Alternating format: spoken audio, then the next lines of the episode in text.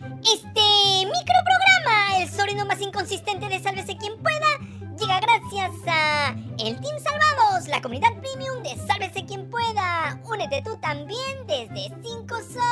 Apoyen Chorris, denle like, compartan el video, suscríbanse al canal, tócanos la campanita para ser amigos y sobre todo, sigan yapeando y plineando. ¡Sálvate! Sálvanos. Soy Diego. Habló Roselia Muruz con su voz tupida, pero habló. Y siguió al pie de la letra el consejo máximo de tu tóxica. Niégalo hasta el final. Ya, lanza, pelado. Que ayer salimos a la hora del almuerzo, miserable. ¿Alguien duda de que la fiscal de la Nación, Patricia Benavides, maneja el Ministerio Público como si fuera su chacra? Pues no, las pruebas sobran. Desde remover a la fiscal que investigaba a sus dos hermanas implicadas en casos de corrupción y el reciente cambio de los fiscales del caso Cuellos Blancos, en los que Benavides y su hermana están implicadas, la primera por sus comunicaciones con Toñito Camayo y la segunda por sus llamadas con Edwin Oviedo, expresidente de la Federación Peruana de Fútbol, también procesado. Bueno, a eso se suma ahora el caso de la fiscal suprema Delia Espinosa, quien ha tenido que llegar al extremo de presentar una demanda de amparo contra la Junta de Fiscales Supremos que encabeza Patricia Benavides, acusándolos de vulnerar su derecho a ejercer el cargo de fiscal suprema titular, al que accedió mediante un concurso público y fue designada por la Junta Nacional de Justicia en noviembre del año pasado. ¿Y por qué la fiscal de la Nación no quiere darle a la magistrada Delia Espinosa la dirección de una de las fiscalías que debería dirigir en su condición de fiscal suprema? Bueno, la respuesta de la Fiscalía de la Nación es que no cuentan con presupuesto para su puesto. Ah, ok, entonces no hay plata. Eso lo explica todo, ¿verdad? ¡Pues no es cierto! Así es, no es cierto. Doña Nelly ha designado fiscales provisionales en plazas que tranquilamente y por derecho debería ocupar la fiscal Delia Espinosa. El abogado defensor de la fiscal Espinosa, Fernando Vélez Moro, ha presentado esta demanda para que la Junta de Fiscales Supremos reconozca las solicitudes de Espinosa para regresar al Ministerio Público. Oye, pero ¿cómo que regresar? Si es una fiscal suprema, debería trabajar en el Ministerio Público, ¿no? Pues no, mi ciela. La Junta de Fiscales Supremos destacó a Espinosa al Jurado Nacional de Elecciones. Tal como señala su abogado, Espinosa busca ser designada como encargada de alguna de las fiscalías supremas vacantes dentro del Ministerio Público. Sin embargo, la Junta de Fiscales Supremos, que dirige la POPIS, ha rechazado sus pedidos argumentando problemas presupuestales y otros motivos. Como les decíamos hace un momento, esas plazas que podrían o deberían ser ocupadas por Espinosa son encabezadas por fiscales provisionales, lo que plantea preocupación sobre la autonomía y la estabilidad de las fiscalías que tienen a su cargo y por ende de todo el sistema del Ministerio Público. ¿Y qué fiscalías ocupan los provisionales actualmente? Pues una es la Segunda Fiscalía Suprema Penal y la otra la Fiscalía Suprema Especializada en Delitos Cometidos por Funcionarios Públicos. ¿Y por qué Patricia Benavides no quiere que una fiscal suprema nombrada por la Junta Nacional de Justicia ocupe uno de estos despachos y al mismo tiempo integre la Junta de Fiscales Supremos? Pues muy fácil, amigues.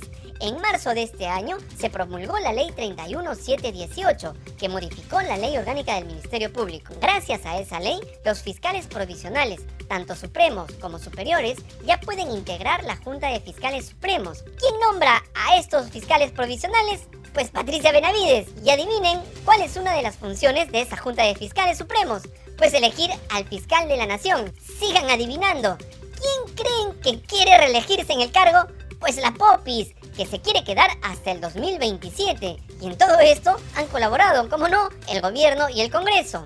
La Junta de Fiscales Supremos la integran cinco magistrados. Actualmente hay solo tres.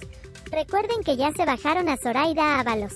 Podrían haber cuatro con la fiscal Delia Espinosa, pero a Patricia Benavides no le da la gana de darle una de las sillas. Más aún si el cuadro presupuestal determina que al menos haya cuatro fiscales supremos. Uno de ellos tendría que ser la doctora Espinosa, pero como ya te contamos, a Doña Nelly no le da la gana. Pero eso no es todo.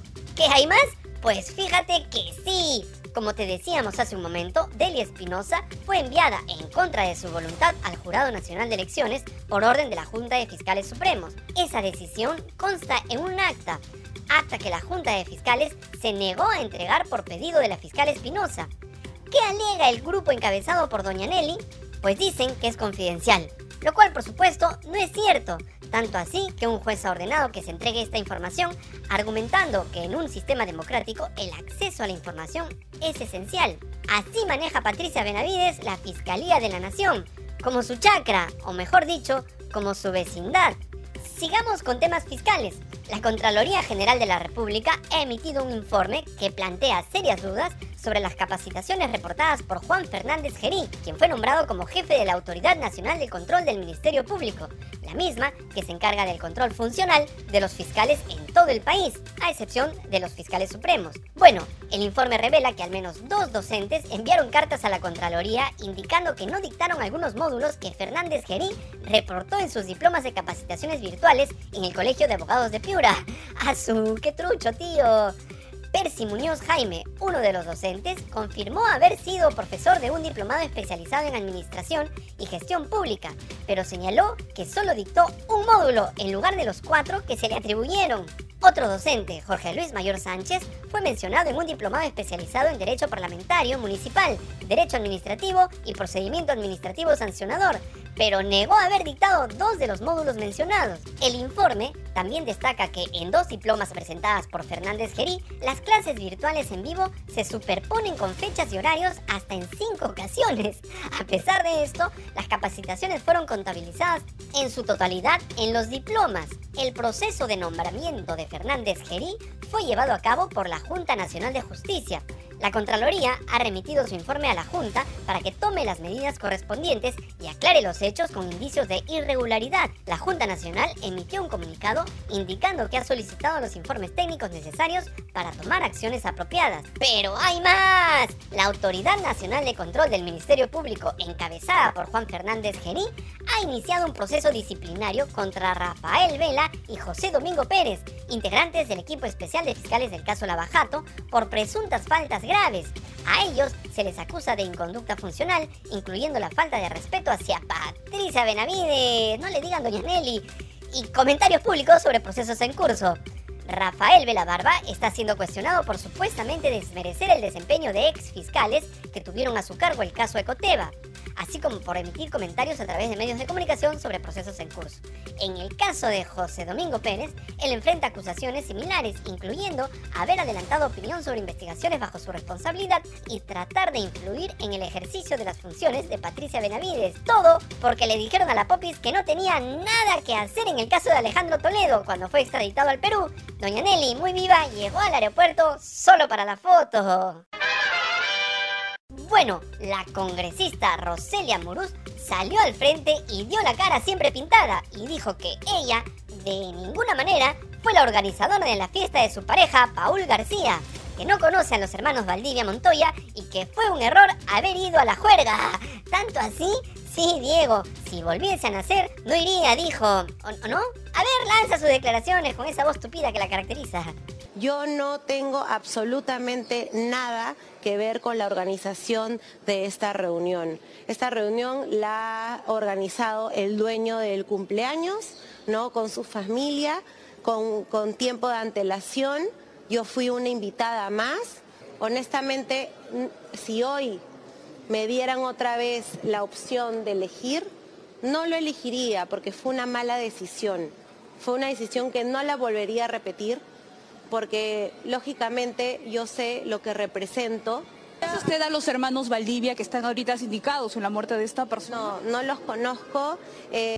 Ayer el programa al estilo Juliana reveló que la hermana de Paul García, pareja de Amorús, trabaja en el Congreso desde hace muy poco tiempo. Ah, con razón ninguno de los dos quiere admitir que son tortolitos, que son pareja. Jugado, muchachos. Todas se la saben, miserable, lo desprecio. Y ayer ocurrió un hecho de verdad muy triste en varios aspectos. Un estudiante de la Universidad de Lima se lanzó desde uno de los edificios del campus quedando grave. Si fue por un problema con su pareja o por lo que haya sido, tenemos que ser responsables para no convertir en un circo de redes sociales un hecho que está obviamente relacionado con la salud mental. La Universidad de Lima emitió un comunicado confirmando el hecho y diciendo que colaborarían con las indagaciones, pero lamentablemente en redes sociales empezaron a circular las fotos y videos de este hecho. Lo más lamentable fue el video de una estudiante de la Universidad del Pacífico riéndose y burlándose del hecho y hasta pidiendo que le envíen los videos porque le resultaba muy cómico. La Universidad del Pacífico emitió un comunicado lamentando y rechazando las condenables publicaciones en redes.